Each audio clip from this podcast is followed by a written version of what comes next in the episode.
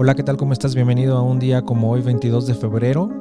Mi nombre es Joel Almaguer, este es un programa de Sala Prisma Podcast y como cada día, hagamos un recuento de las efemérides, de los personajes que han marcado nuestra historia. Algunos de ellos, por supuesto, porque son tantos. El día de hoy vamos a recordar el nacimiento en 1788 de Arthur Schopenhauer. Este filósofo alemán, que es considerado uno de los más brillantes del siglo XIX y de mayor importancia en la filosofía occidental. Un gran pesimista filosófico, por supuesto, y uno de los primeros que se va a manifestar abiertamente ateo.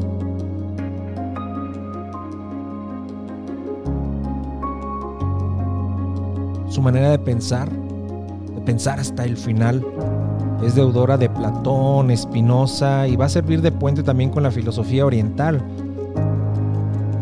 como el budismo, el taoísmo,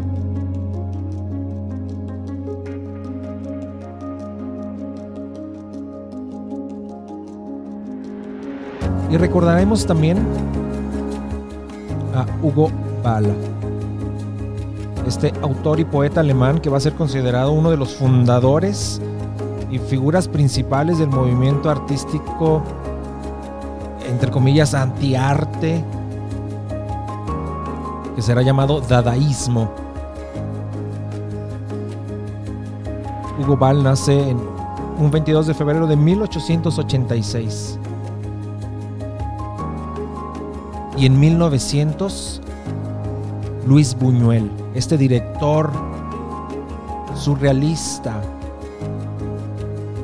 español que después se va a naturalizar mexicano debido a sus posturas a sus posturas políticas, bueno, esta época de eh, tan convulsa a nivel social en España no le permitirá realizar demasiadas obras allá va a ser Viridiana, por supuesto, Tristana, pero la mayoría va a ser coproducida en México y Francia.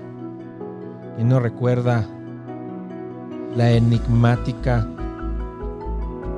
obra Un perro al andaluz, Los olvidados, Nazarín, El ángel exterminador que por cierto después hace no poco se hace una ópera con el compositor Thomas Hades.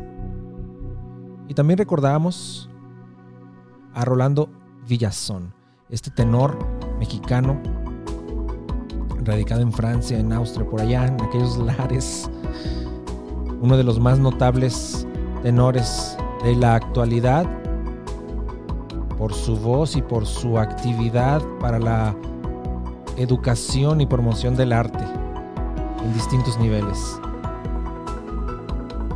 Rolando Villazón nace en 1972. Y recordando a aquellos que fallecen un día como hoy, el compositor Hugo Wolf, este entusiasta seguidor de la obra de Richard Wagner y de Goethe, a quien por cierto va a, usar como inspiración, bueno, eh, eh, fuente para componer prácticamente toda su poesía en Lied, esta canción alemana. Hugo Wolf, Wolf eh, tiene una vida en la que, bueno, eventualmente va a estar entre ya sabemos, los wagnerianos, los, los brahmsianos, estas dos facciones que se, se disputaban, ¿no? ¿Quién, ¿Quién, tenía la razón a nivel estético musical? Gran compositor de Lied.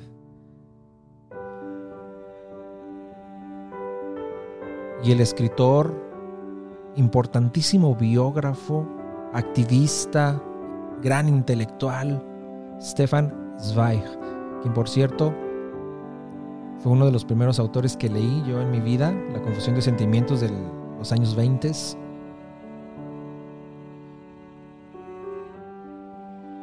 Stefan Zweig fallece un 22 de febrero de 1942. Influida su primera obra poética, bueno, cuando era estudiante por Hofmannsthal, Rilke. Va a hacer también trabajos de traducción de autores como Verlaine, Baudelaire.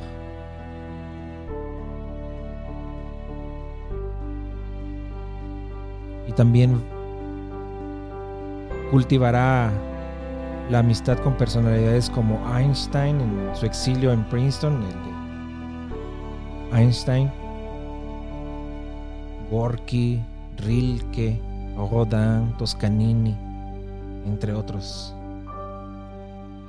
Y también recordamos el fallecimiento en 1980 de Oskar Kokoschka, este artista austriaco, pintor,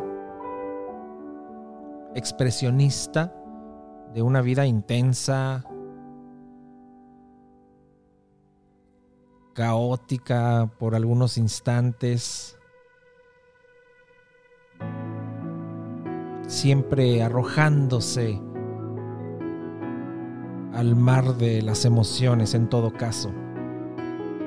En algún momento llega a tener un romance con Alma Mahler entre 1912 y 15, después ella lo deja por esta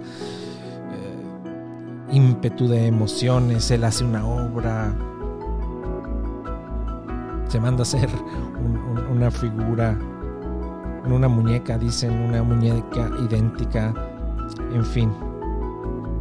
Oscar Kokoschka fallece un día como hoy, 22 de febrero de 1980. Y el controversial Andy Warhol artista plástico y cineasta estadounidense quien va a desempeñar un papel crucial en el nacimiento y el desarrollo del pop art y quien, digámoslo francamente, abiertamente, lo que él buscaba era ser famoso y rico. Claro que lo logra. Y a su vez hace un gran movimiento que perdura hasta nuestros días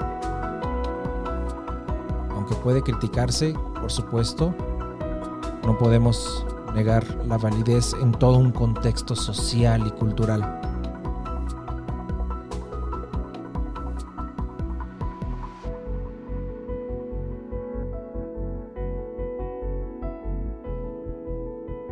Es así como llegamos al final de un episodio más. Yo te dejo, pero te dejo deseándote lo mejor agradeciéndote que te suscribas, que nos compartas y que nos escuches mañana.